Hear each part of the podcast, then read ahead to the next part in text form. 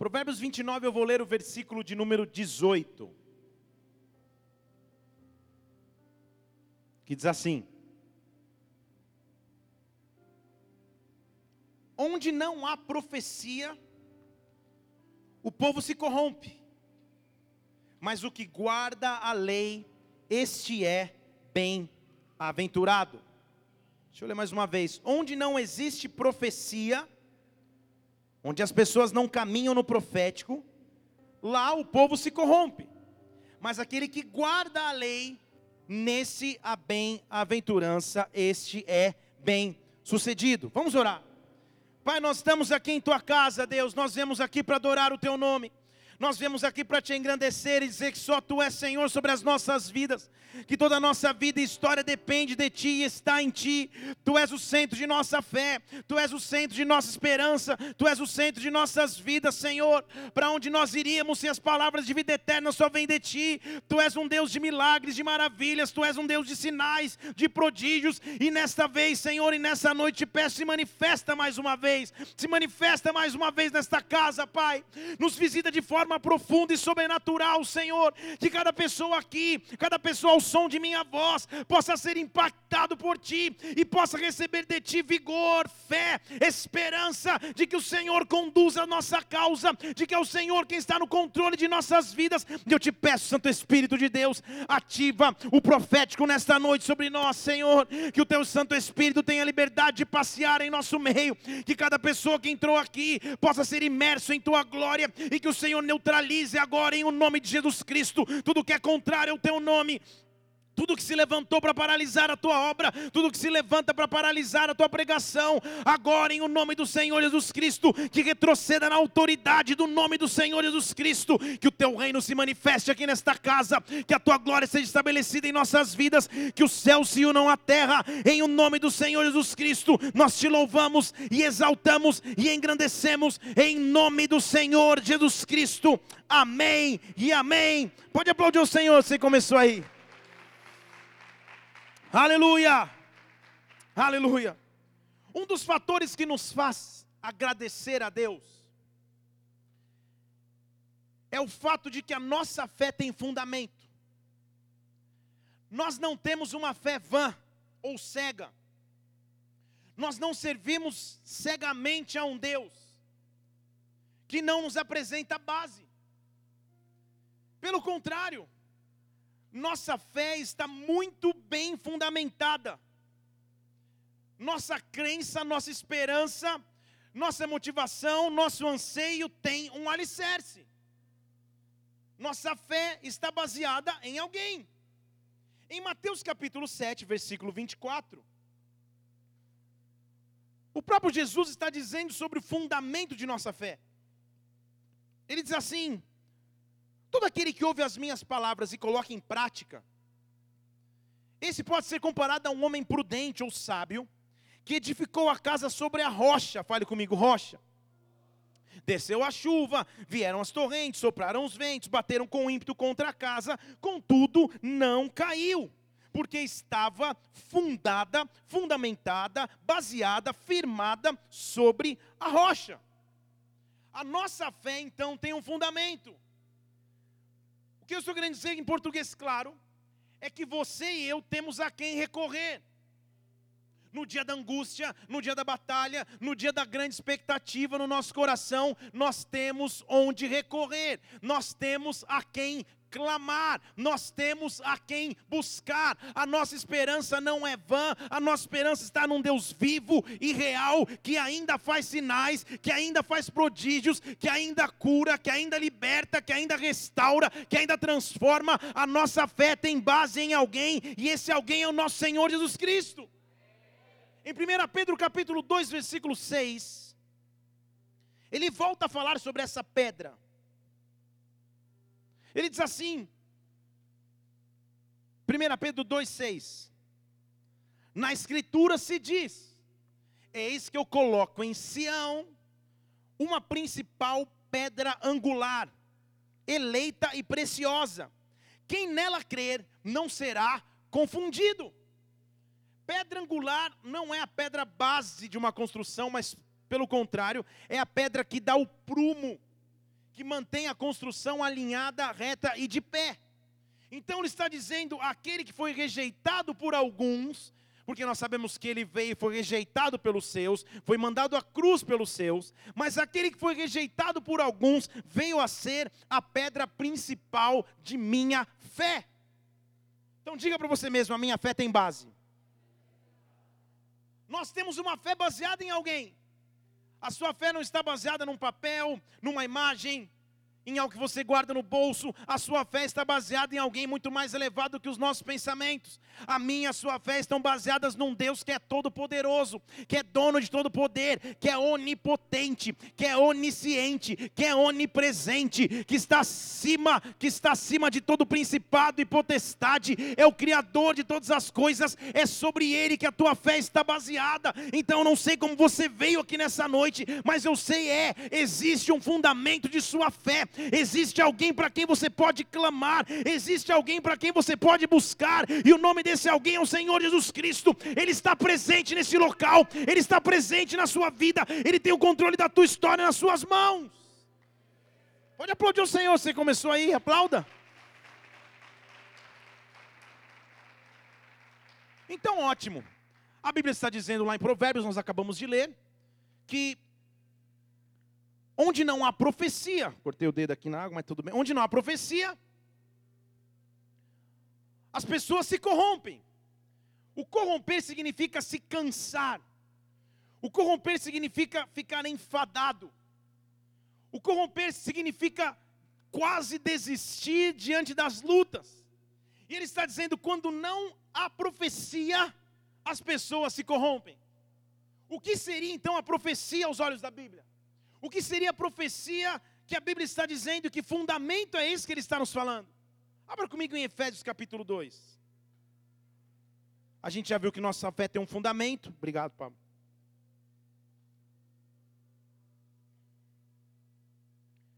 Nós temos um fundamento na fé. E esse fundamento nos leva a Efésios capítulo 2, versículo 19. Que diz assim: a partir de agora vocês não são mais estrangeiros, vocês não são mais forasteiros, pelo contrário, vocês são concidadãos dos santos, membros da família de Deus. Vocês foram edificados sobre um fundamento.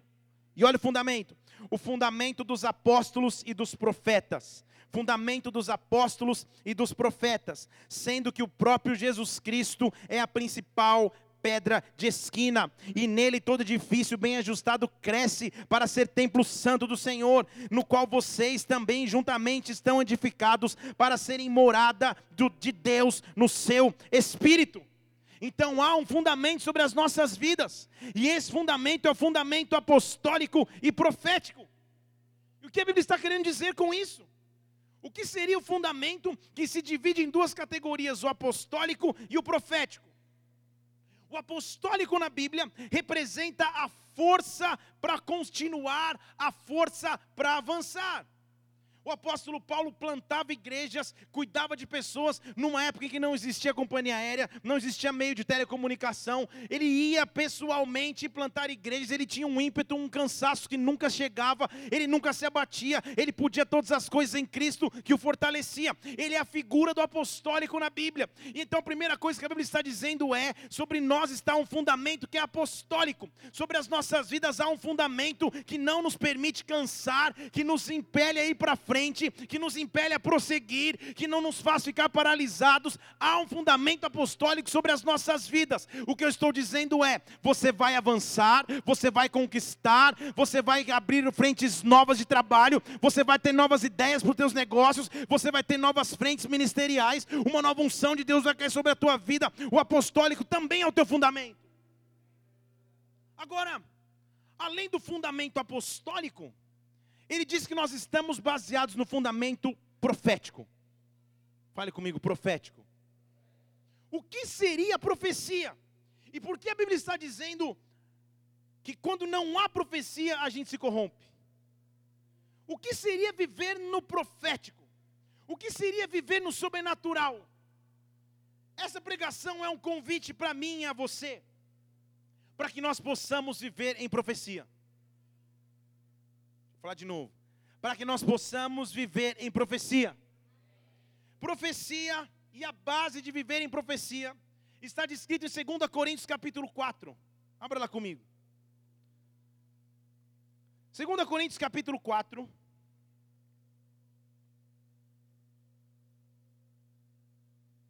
É a base daquilo que nós vamos viver. Versículo 18. Achou aí? Diga amém. Nós não nos atentamos nas coisas que se veem, mas sim naquelas que não se veem. Deixa eu falar de novo. Nós não nos atentamos nas coisas que se veem, mas sim naquelas que não se veem. Porque as que se veem são temporais e as que não se veem são eternas. Há um convite no Espírito aqui nesta noite. Há um convite aqui sobre a tua vida nesta noite. Há uma autoridade dada por Deus sobre ti. E a autoridade de Deus é profetize, profetize, profetize. Viva no profético. Em outras palavras, não viva por aquilo que você vê agora. Não viva pela circunstância que você tem agora. Não viva pela realidade que se apresenta agora. Mas comece a enxergar pelos olhos da fé. Levante uma de suas mãos aqui. Onde é que você você precisa fé, onde é que você precisa de esperança, onde é que você precisa de direcionamento de Deus. Há um convite de Deus dizendo: profetize, profetize, viva no fundamento profético, viva no fundamento apostólico. Ele te dá autoridade. Não viva mais por aquilo que você vê, não viva mais pelo que é temporal, viva pelo que é eterno. Eu vejo Deus invadindo a tua história aqui, eu vejo Deus te invadindo com profecia e mudando a tua circunstância, mudando a tua realidade creia nas palavras proféticas de Deus a teu respeito, creia no profético de Deus a teu respeito e profetiza nesta hora em o nome do Senhor Jesus Cristo. Profetiza. Oh, Quando começa a profetizar é porque eu estou vendo pela fé. É porque a circunstância que eu tenho no momento não é mais forte do que o poder do meu Deus. Estão comigo aqui? Deus está te fazendo o convite, profetize. Profetize. Vire para alguém e fale: profetize. Nós estamos acostumados a caminhar esperando profecia. Se você fala, poxa, tem uma pessoa, fulano de tal, que ora e profetiza, você rapidamente vai correr para essa pessoa para que ela profetize algo sobre a sua vida. Isso é palavra profética, não é a totalidade do profético. Estão comigo? Isso é o espírito de profecia e o dom de profecia que se move através da vida de alguém. E isso é real, isso existe, nós cremos nisso.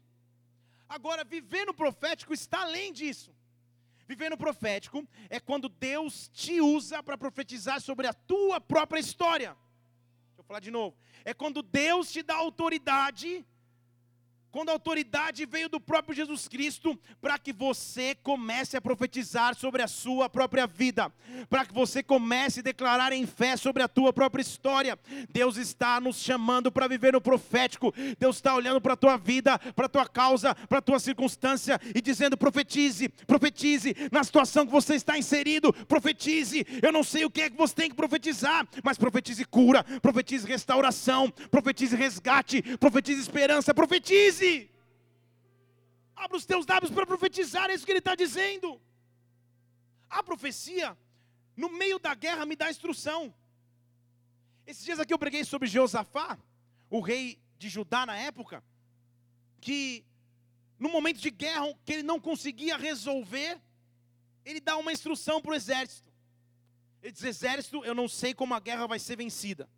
Mas em 2 Crônicas 20, 20, eles vão pôr na tela aí. Olha o que Josafá fala. Pela manhã cedo se levantaram para a guerra, para o deserto. E ao saírem, Josafá deu só uma instrução: Me escutem, Judá, me escutem, moradores de Jerusalém. Creiam no Senhor vosso Deus e vocês vão estar seguros. Creiam nos seus profetas e sereis bem-sucedidos. Está entendendo o que ele está dizendo? Creia no Senhor Jesus, porque Ele é tua segurança. Creia na palavra profética, porque é ela que te faz prosperar, ela que te faz avançar, ela que te traz, o, a, ela que te faz ser bem sucedido. Então entenda, Deus está ativando os teus lábios pela fé, para que você comece a usar o profético sobre a sua vida, para que você comece a usar o profético sobre a tua própria história. A principal intenção do inimigo é matar esse profético. É que você não viva com essa fé e com essa autoridade de profetizar.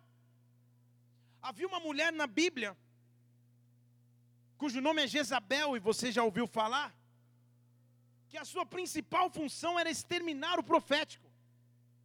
Na verdade, ela se levantava para matar profetas, porque ela sabia que se o povo aprendesse a viver na profecia, aprendesse a viver não pela realidade do momento, mas por aquilo que Deus poderia fazer, ela não teria muita função. Porque Jezabel tem algumas funções.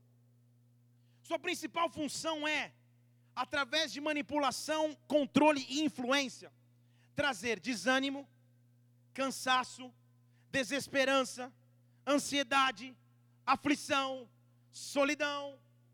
Tem alguém que já tenha sentido isso aqui? Cansaço, aflição, solidão, desesperança, sentimento de não estar mais no controle, fadiga extrema. Jezabel fazia isso, ela manipulava para matar profetas. Mas no meio da guerra com Jezabel, Deus levanta um homem. E esse homem se chama Obadias, olha que lindo nome. Que em 1 Reis 18, versículo 4, diz assim: quando Jezabel destruiu os profetas do Senhor, estão lá comigo, 1 Reis 18, 4. Quando Jezabel destruiu os profetas do Senhor, olha o que Obadias fez. Obadias guardou, tomou cem profetas e os escondeu. 50 numa cova, 50 em outra cova, e passou a sustentá-los com pão e água. Que estranho, né? Que, que, que, que, que observação estranha no meio de, um, de uma guerra. De Isabel, o que ela fazia era matar os profetas do Senhor. Obadias fala: Não, vou pelo, eu não consigo guardar todos, vou guardar 100. 50 numa cova, 50 outra, e não tem muito banquete, é pão e água. Há momentos em que parece que estamos passando por tanta luta que o sustento é pão e água. Mas pão e água, na instrução bíblica, é o que nós precisamos. Pão é a figura da palavra, o pão de cada dia. É o próprio Jesus Cristo para aqueles que estão no Novo Testamento. Água é o que traz a vida nova, água é o que traz a geração de nova vida, porque a vida do ser humano começa numa bolsa de água. Então entenda comigo, no momento de guardar o profético, a única coisa que eu preciso é, Senhor, a tua palavra nos meus lábios e a tua chance de nova vida nas minhas mãos. A tua palavra nos meus lábios e a tua chance de nova vida nas minhas mãos. Jezabel está tentando matar o profético. Eu estou ficando desanimado, eu estou ficando com medo, eu estou ficando ansioso, eu estou ficando desmotivado. Mas nessa noite eu quero me esconder em ti. Baraste este cabarete eu quero me esconder em tua presença e me sustenta, Pai, me sustenta com a tua palavra, me sustenta com a tua vida. E Deus te diz: profetiza, profetiza, profetiza. O profético não vai acabar-se na tua história. Ganhe força para profetizar novamente, ganhe força para profetizar novamente. Que todo desânimo, que todo cansaço, que toda desesperança dê lugar à glória de Deus e à vida de Deus sobre ti. Eu profetizo sobre a tua história todo sentimento de depressão, de tristeza, de morte, de solidão. Hoje dá lugar, rabareste cabastete, ao poder do Espírito Santo sobre a tua vida. Se você crê nisso, aplauda o Senhor e dê um brado a Ele nesse lugar. Profetiza. Quando eu vivo no profético, e quando Deus me dá essa fé para andar no profético, é assim que você vai caminhar a partir de amanhã. Deixa eu falar de novo, é assim que você vai caminhar a partir de amanhã. No profético. Quem anda no profético não anda pelo que a circunstância apresenta, mas vive pela fé. Então você sabe como vai começar a tua segunda-feira. Você sabe o que você tem ou não tem de perspectiva. O que você tem ou não tem de oportunidades. Você sabe como começa a tua segunda. Muito melhor do que eu. Você sabe que termina o teu domingo daqui a pouco. Você sai daqui, come oito pedaços de pizza, ainda assiste um pedacinho do Fantástico à noite, reprise, dorme em paz. Mas amanhã começa tudo de novo. E você sabe como vai começar a tua semana. Você sabe o quanto você precisa da intervenção de Deus. Mas aqueles que escolhem caminhar pelo profético não se abalam com as circunstâncias momentâneas, não se abalam com a realidade que se apresenta, não se abalam com a perspectiva que não existe. Escolha caminhar no profético, porque essa foi a escolha do nosso Jesus Cristo. Em Mateus capítulo 5, Mateus não, minto, perdão. Mateus, Marcos capítulo 5. Conta uma história interessante que fala de um homem que veio até Jesus Cristo como última esperança. Sua filha estava doente. O nome desse, desse homem era Jairo.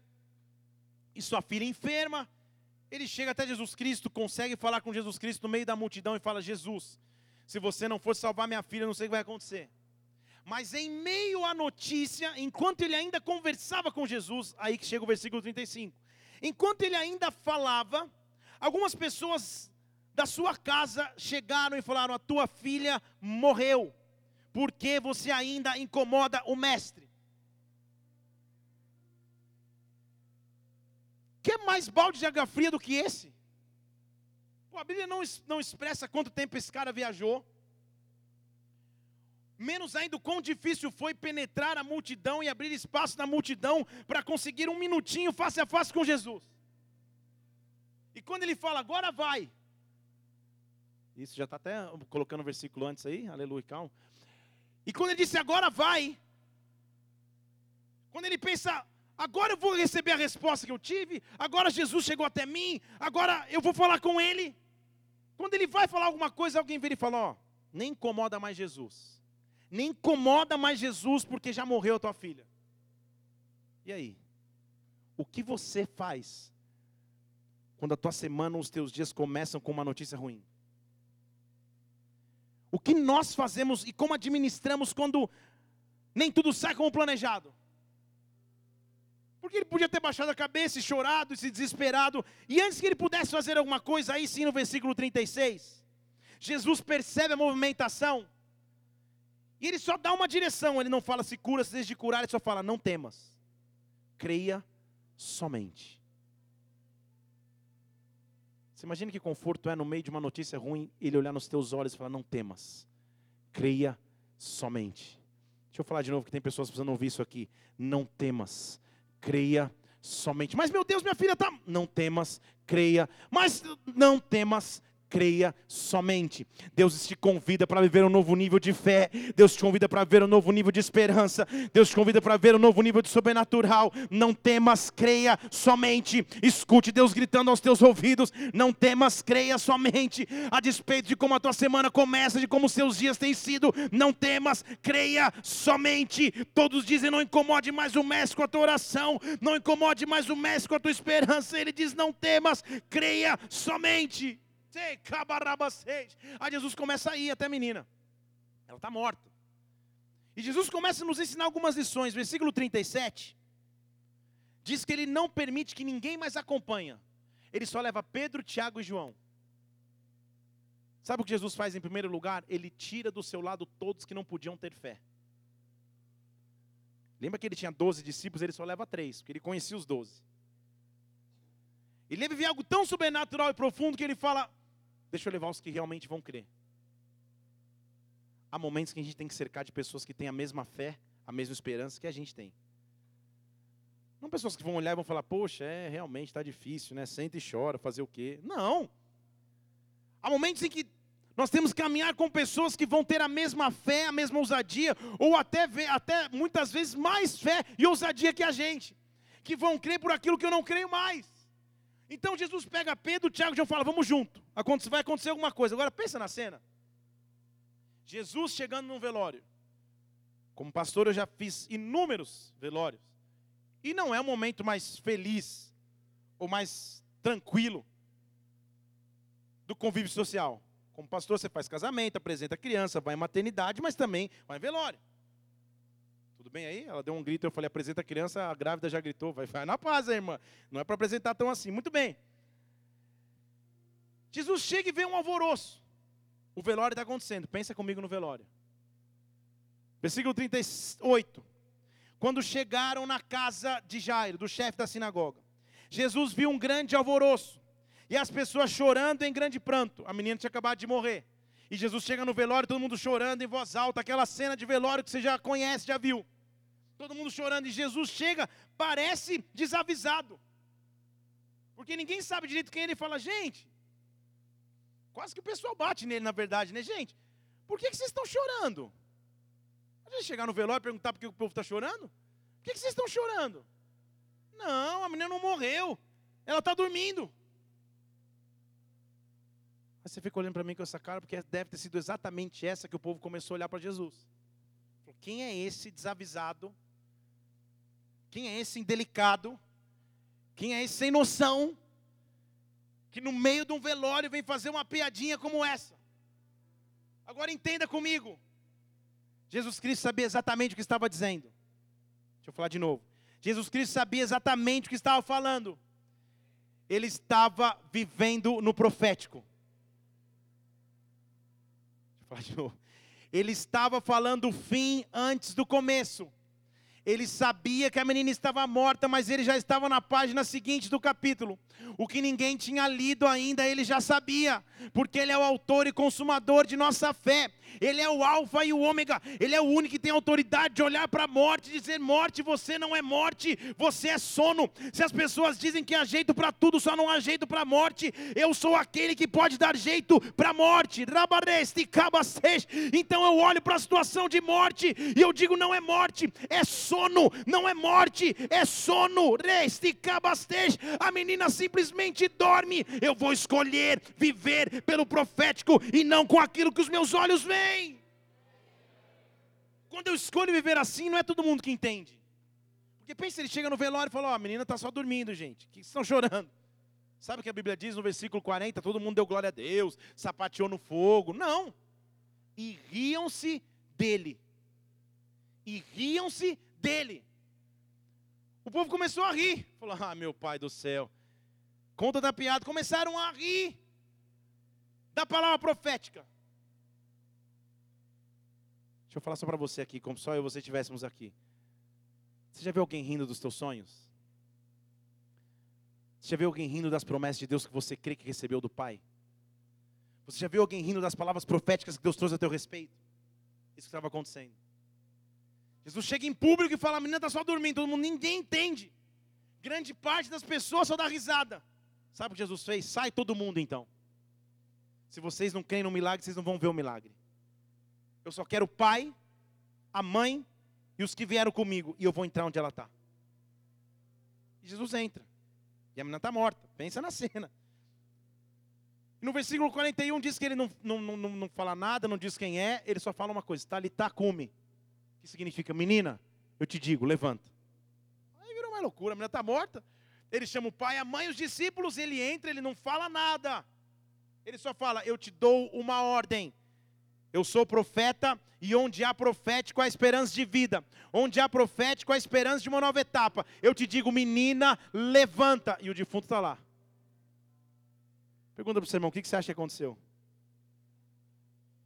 O que você acha? Imagina o que aconteceu. Versículo 42. Não foram cinco, não foram dez, não foram trinta minutos.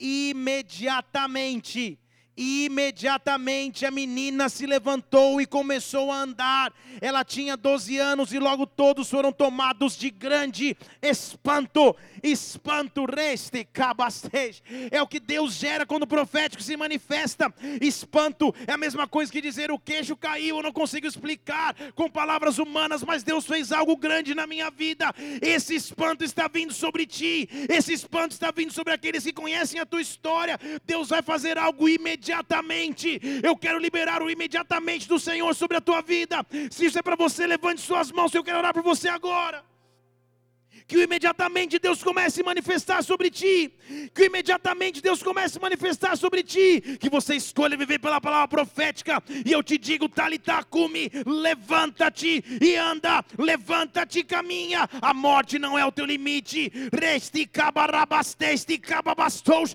eu vivo pelo profético, e a profecia me dá autoridade de dizer a chance de vida. Novamente, aplauda o Senhor agora e adore.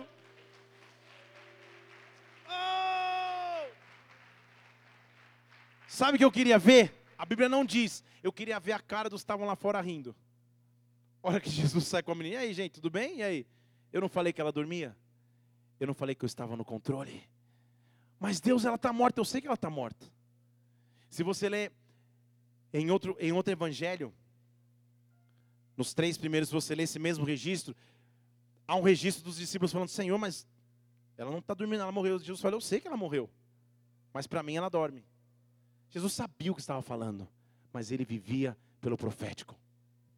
Feche seus olhos um instante agora, um instante. Eu não vou terminar assim tão rápido. Eu quero que você comece a pensar em que área da sua vida você vai começar a profetizar agora. Qual é a área que você vai começar a profetizar vida? Talvez você está profetizando vida aí sobre as suas emoções, Talvez você vai começar a profetizar vida sobre tua vida profissional. Você vai começar a profetizar vida sobre teu ministério, sobre teu casamento, de de sobre as tuas finanças, onde é que a vida precisa acontecer novamente. Onde é que Jesus Cristo está olhando e dizendo: "Não está morto, só estava adormecido". Mas nessa noite eu dou uma ordem: levanta e acorda, levanta e anda, levanta-te novamente. Eu te dou autoridade para profetizar. Por isso abra os teus lábios agora e comece a falar com o teu Deus. Abra os teus lábios e comece a profetizar. Profetiza, profetiza, profetiza, profetiza, profetiza. Que Deus entre nos tribunais de justiça que Deus entre nas instituições financeiras, que Deus entre nas emoções que estavam fragilizadas. Profetiza sobre a tua história, profetiza sobre você. Há uma atmosfera profética aqui, há um fundamento profético nesta casa, e Deus te diz: profetiza, profetiza, usa os teus lábios para profetizar, usa-os. Anjos do Senhor aqui, que sobem e descem levando petições diante de Deus, profetiza. Profetiza! Bareste cababastete. Oh, profetiza! Se profetizar, olhe para mim, não fosse possível para aqueles que servem a Deus, esse capítulo que vamos ler agora estaria totalmente fora de contexto bíblico. E na verdade é sobre ele que eu quero pregar hoje. Depois da introdução rápida. Ezequiel 37 fala: que Deus pega um homem e o leva a um local. Então Deus pega alguém e fala: Deixa eu levar para um passeio aqui. Ezequiel capítulo 37. Abra lá comigo.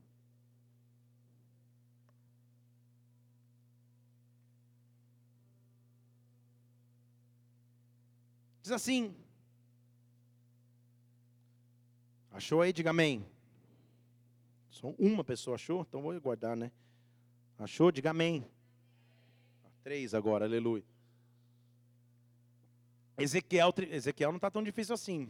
Falar nisso, eu abri um parênteses aqui. Quem continua firme no nosso propósito de leitura bíblica aí de 100 dias? Isso, estamos firmes aí, hein? Estamos chegando no dia 55 amanhã. 55 dias de 100 dias de leitura. Já passamos da metade, fica firme pela fé aí, amém? Amém? Ah, melhorou. Ezequiel 37 diz assim: veio sobre mim a mão do Senhor, e ele me levou no espírito, então é uma visão. E em espírito ele me colocou no meio de um vale que estava cheio de ossos. Então não é uma situação real, mas é uma visão. Ele leva o profeta através de visão e o coloca no meio de um vale cheio de ossos. E o que o Espírito estava querendo ensinar ao profeta. O que ele estava querendo ensinar aos seus filhos através desse acontecimento e dessa visão? Ossos na Bíblia representam estruturas. Osso representa a estrutura que segura algo, a estrutura que me, me dá a possibilidade de sonhar, a estrutura que me dá a possibilidade de avançar, a estrutura que me dá a possibilidade de crer, estrutura. Então ele põe no meio de um vale cheio de ossos. E o profeta falou: Poxa, glória a Deus, então alguma coisa grande vai acontecer sobre a minha vida. Porque sempre que Deus derrama algo maravilhoso sobre os seus filhos, antes ele constrói a estrutura. Deixa eu provar isso. Quando ele vai derramar a chuva, ele pede a arca eles constroem a arca, a chuva vem. Quando ele vai derramar a sua glória no deserto, ele pede o tabernáculo, o tabernáculo é construído e a presença de Deus se manifesta. Quando ele quer restaurar a glória do tabernáculo, Salomão constrói um templo e depois do templo pronto, aí a glória de Deus se manifesta. Então, sempre que Deus vai fazer algo grande em minha vida, Ele constrói a estrutura. E Ele leva o profeta para a estrutura. E ele fala: Vamos dar uma volta. E o versículo 2 diz que ele me fez andar pelos ossos. E os ossos eram muito numerosos sobre a face do vale, então era coisa grande. Fale comigo, coisa grande. Só que tinha um detalhe: os ossos estavam sequíssimos. Os ossos estavam sequíssimos. Então tinha cara de estrutura, mas não tinha vida. Essa é aquela fase em que você tem muitos projetos engatilhados, muitas coisas por acontecer e nada acontece. Já tem cara de estrutura, mas quando você olha de perto, está sequíssimo. Ele não fala, ele não fala seco, está sequíssimo, não há um fio de vida. Esse é o momento que você está guardando inúmeras ligações, você tem cinco, seis projetos engatilhados para vender e não vende nenhum faz tempo. Esse é o momento que você já criou toda a estrutura, já orou, já jejuou, fala, Senhor, eu preciso casar. E está sequíssimo. Esse é o momento que você espera, já buscou, já estuda a palavra, já ora a Deus, já espera e fala: Meu Deus, quando as coisas vão acontecer na minha vida ministerial, e nada. Tem cara de estrutura, mas não tem vida na estrutura. Tem cara de casamento, mas não tem vida no casamento. Tem cara de esperança, mas não tem mais esperança. Ele diz: caminhe pelo vale, para que você tenha o diagnóstico real de como está a vida desse vale. E ele começa a andar e ele olha e, e, e o aspecto é terrível. E um vale que deveria ser de ossos que trariam estruturas para a vida, na verdade é um vale de celebração da morte. E eu amo a Deus, porque sempre que Ele nos faz perguntas, Ele já sabe a resposta. Mesmo assim, Ele faz a pergunta. E ele está batendo um papo lá, conversando com um cara no vale, e ele vira no versículo 3 e fala: Filho do homem, será que esses ossos podem viver? Que pergunta difícil, hein? Oh, Deus, na verdade, essa pergunta que eu queria fazer para você. Só que Deus toma a frente e fala: será que esses, esses, esses ossos vivem? Esse é o momento que a dúvida bate no coração. Bate que você não sabe direito como vai ser a próxima fase e etapa, você fala, ei Deus, será que esses ossos podem viver? Só que na verdade ele que te pergunta. E como o profeta também era sábio, ele devolve a pergunta: Ah, Senhor, tu sabes. e fica uma discussão meio assim. Será que os ossos vivem? Ah, Senhor, quem sabe você, a decisão é tua. Tipo, não passa a bola para mim, não. É igual jogar batata quente. Um passou para o outro, e agora? Deus, de onde vem a resposta? O salmista lá no Salmo 121 olha para o céu e fala: Meu Deus, eu levo os meus olhos para os montes, de onde vem o socorro? De onde vem a resposta? De onde vem a esperança? E mesmo ele fala: o socorro vem do Senhor que fez o céu e a terra. É Ele que não me deixa vacilar na caminhada. Só que o Senhor está olhando para o vale e falando: e aí? O que você acha? Qual é o teu diagnóstico? Ainda podem viver os ossos. Esses ossos sequíssimos ainda podem ter esperança de novo. E ele fala: Senhor, é você que sabe. Aí o Senhor toma o comando, diga glória a Deus. Aí o Senhor toma o comando, porque Ele está tomando o comando da tua história. No versículo 4, faz o seguinte então: profetiza sobre os ossos. Profetiza sobre os ossos. Entra no profético. Para de olhar para a estrutura que não funciona, para de olhar para a realidade que você tem, para ter cabastote, para de olhar com aquilo que os teus olhos contemplem e viva e ande pela fé. Profetiza sobre os ossos, profetiza sobre o que está morto, profetiza sobre o que está seco. Deus está falando com pessoas aqui. Profetiza, usa os teus lábios para profetizar. Rabasteste, cabastote. Deus está dizendo: Eu sou dono de todo o poder. Eu podia colocar as mãos e eu podia fazer os ossos viverem, mas eu quero te dar uma experiência profunda. Profetiza você. Abra você os teus lábios. Olhe para a tua circunstância e profetiza.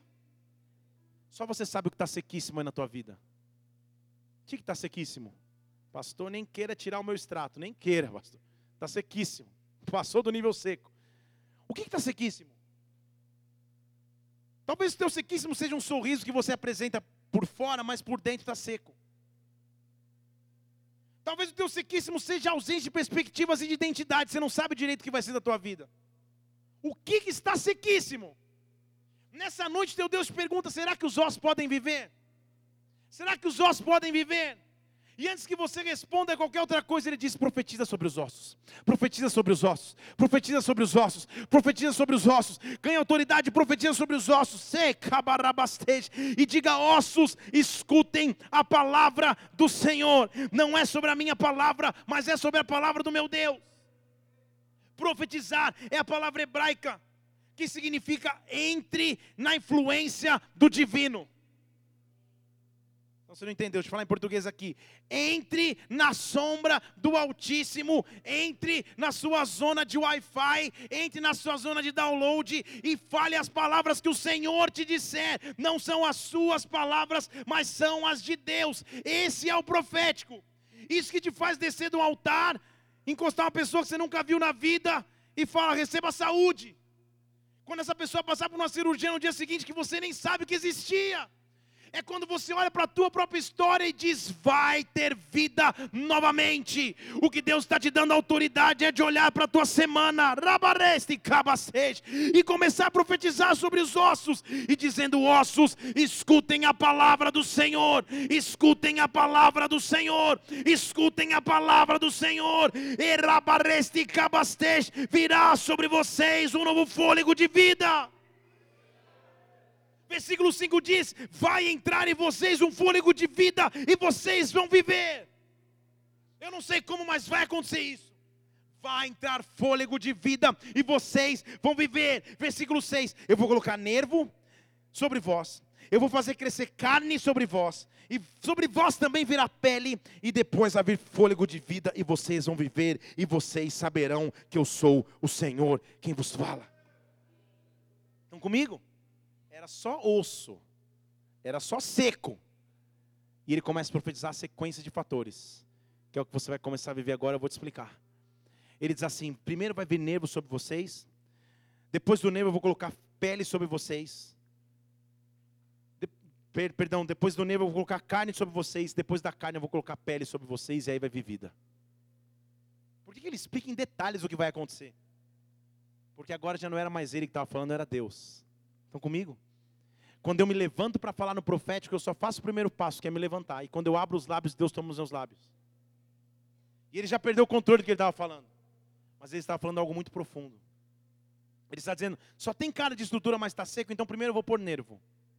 O nervo é aquilo que traz movimento de novo. É aquilo que traz movimento sobre os ossos. É aquilo que faz as articulações se moverem, é aquilo que segura os ossos juntos, começa a agitar de novo. Eu estou trazendo vida para o que estava parado. Estão comigo? Eu estou trazendo vida para o que estava paralisado, mas eu não vou ficar só nessa vida, eu vou trazer carne, que é a substância que preenche e não deixa mais ter falta. Ele diz: depois dos nervos, agora você vai ter sobre, sobrenaturalidade, porque vai sobrar. Eu estou trazendo preenchimento para as lacunas que haviam nos ossos, para as lacunas que haviam na estrutura. Estão comigo? E depois da carne eu vou cobrir com a pele. Pele é a cobertura, é a proteção que faz com que aquilo que está dentro não se perca. Você entende o que Deus está dizendo no profético? Ele está dizendo quando uma situação estiver seca, não adianta só profetizar vida. Antes da vida eu vou trazer movimento, eu vou trazer preenchimento e eu vou trazer proteção. Para que aquilo que você profetize, você nunca mais perca. Para que aquilo que você profetize, o inimigo nunca mais roube. Profetize, porque alguma coisa vai começar a acontecer. Profetize, porque alguma coisa vai começar a acontecer. Então ali está aquele homem, eu quero que você visualize isso agora no meio de um vale muito maior do que ele, no meio de uma circunstância muito mais impossível do que ele poderia realizar, e os ossos estão sequíssimos, e Deus diz: profetiza. Profetiza porque eu posso trazer vida, proteção, preenchimento, estrutura, eu posso fazer tudo. Você está pronto para profetizar? Deixa eu falar de novo aqui, porque eu não ouvi um amém tão efusivo. Você está pronto para profetizar? Você está pronto para olhar para a tua própria história e trazer a palavra profética sobre ti? Porque. Deus está te dando autoridade, é uma atmosfera de profecia aqui nesse lugar. Deus está te dando autoridade para declarar profeticamente sobre a tua própria história. E a Bíblia diz, versículo 7, eu profetizei porque tinha se me dado ordem. Eu fui debaixo da autoridade que ele me deu. E enquanto eu profetizava, rabasteste, cabasteste, começou a haver um ruído e do ruído veio um rebuliço, e os ossos começaram a se juntar, cada osso a seu osso. Eu estou profetizando um ruído e um rebuliço de Deus na tua vida essa semana. Um ruído de Deus e um rebuliço de Deus irá sobre a tua história nessa semana, e os ossos vão começar a se juntar, e a estrutura vai começar a se juntar novamente e os nós vão começar a se juntar de novo. E eu olhei, e os nervos vieram sobre, a, sobre, sobre os ossos, e cresceu a carne, e a pele se estendeu, mas ainda não tinha vida. Então Deus começou a fazer, Deus começou a responder. Estão comigo? Antes era um, um vale de ossos secos. E ele começa a profetizar. Enquanto ele profetiza, ele não faz mais nada, ele só profetiza, mas aí começa o rebuliço. Oh, meu Deus. Tem lugares que você fala, só de você falar rebuliço, já levanta um, já começa a sapatear. Rebuliço, começou. Começou o rebuliço. Começou um ruído, começou um mistério. Porque ele estava profetizando, as águas começaram a se agitar. Você entende que no mundo espiritual, quando você profetiza, um rebuliço começa? Um rebuliço começa? Rebuliço é agitação é o que estava parado começa a se agitar. Satanás que achava que estava sentado, podia ficar sentado a vida inteira, vai ter que começar a sair correndo, porque um rebuliço começou. Os anjos começaram a se agitar, o sobrenatural começou a se agitar, um ruído começou a se agitar, e sem que ele colocasse as mãos, os ossos começaram a se juntar, os nervos cresceram sobre os ossos, a carne cresceu sobre os nervos, e a pele cresceu sobre a carne. Só que não tinha vida.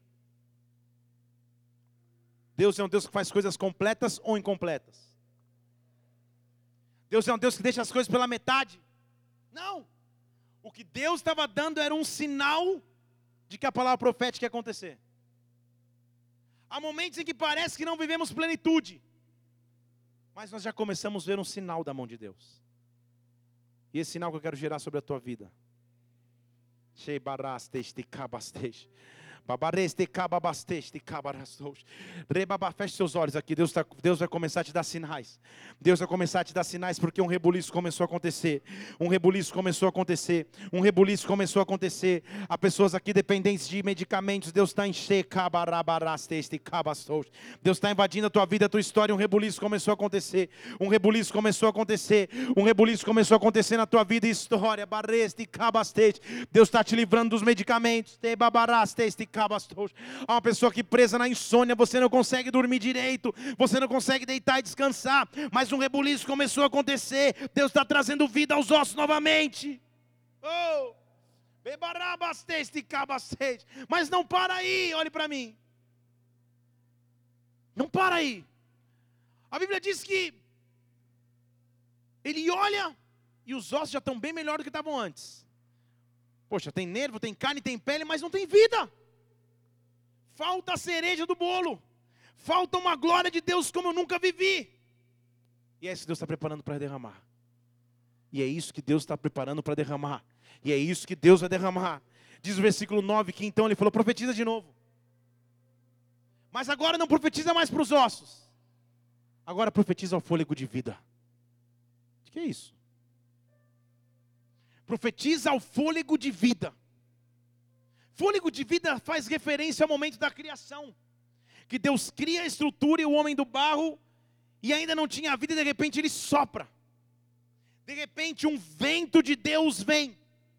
Então nós temos, presta atenção comigo, como filhos de Deus, a autoridade de clamar o fôlego de vida sobre a nossa história. Ele diz: profetize que o fôlego de vida se manifeste. E profetize dessa forma: diga ao fôlego de vida assim: Assim diz o Senhor Deus: vento que vem dos quatro cantos, sopra sobre os mortos para que eles vivam. Barasteste, cabasteste. Vento que vem dos quatro ventos, sopra fôlego de vida, recababasteste para que os mortos comecem a viver. Vento dos quatro cantos é a referência da visão de Zacarias, que diz que dos quatro cantos, dos quatro cantos da plenitude de Deus, a terra inteira começa a soprar sobre uma situação. É quando tudo para para soprar sobre a minha história. É quando tudo para para soprar sobre a minha vida. Eu quero que você comece a clamar esse vento de Deus agora sobre ti. Eu quero que você, na autoridade do Senhor, abra os teus lábios agora e levante uma de suas mãos e comece a profetizar. E abra os teus lábios, e abra os teus lábios e comece a verbalizar. Vento que vem dos quatro cantos, sopra sobre a minha vida profissional. Vento que vem dos quatro cantos, sopra sobre a minha casa. Vento que vem dos quatro cantos, sopra sobre as minhas emoções. Rabarasteste, cababasteste, sopra fora fôlego de vida, sopra fôlego de vida, sopra fôlego de vida. Sopra fôlego de vida, sopra fôlego de vida, vem com teu vento, Deus. Oh! Sopra, Pai, sopra nesse lugar, sopra nesse lugar, sopra nesse lugar. Rabareste cababacês. Eu quero que você veja um rebuliço de Deus começando a acontecer sobre ti, que um vento de Deus comece a te inundar. Recababarabacês. Oh. E quando ele começa a clamar, a Bíblia diz que ele profetiza, versículo 10. E os ossos que até então eram secos, os ossos até então que estavam paralisados, os ossos até então que não tinham vida, quando eu profetizei, como ele me deu ordem, o fôlego de vida entrou nos ossos e eles viveram e se colocaram de pé. E o que era um exército de ossos mortos se tornou um exército grande em extremo pronto para a batalha, pronto para a guerra. O que Deus está fazendo é preparando os teus dedos para a guerra, os teus braços para guerrear. Onde havia morte, há um fôlego de vida se manifestando, há um vento de Deus se manifestando. Feche seus olhos agora aqui nesse lugar. Há um vento soprando sobre ti, há um vento soprando sobre ti, há um vento soprando sobre ti, há um vento soprando sobre ti.